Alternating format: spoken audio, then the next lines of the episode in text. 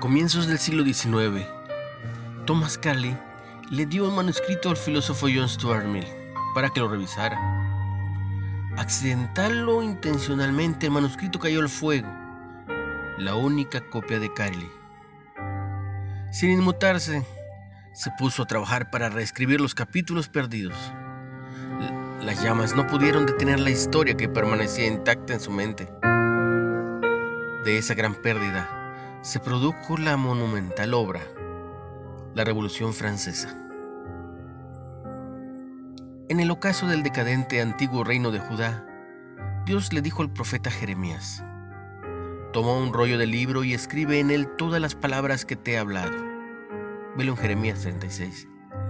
El mensaje revelaba su tierno corazón, llamando a su pueblo a arrepentirse para evitar la inminente invasión.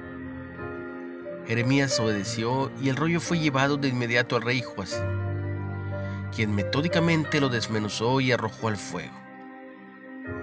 Esto solo empeoró las cosas.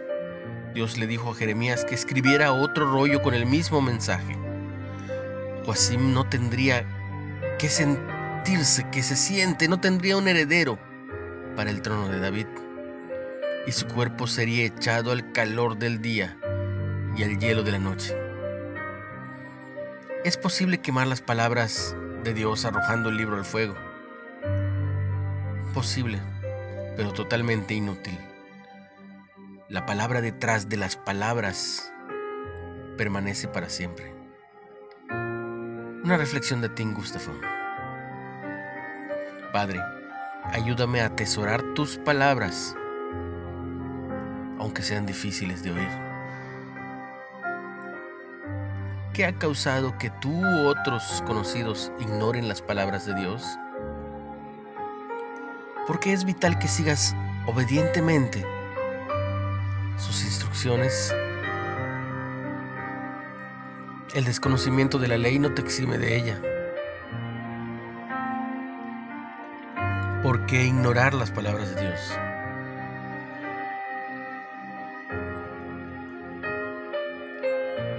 Palabras que permanecen. El tema del día de hoy en Reflexiones de Ávila. Con H. Ten una excelente y bendecida semana. En el nombre de Jesús.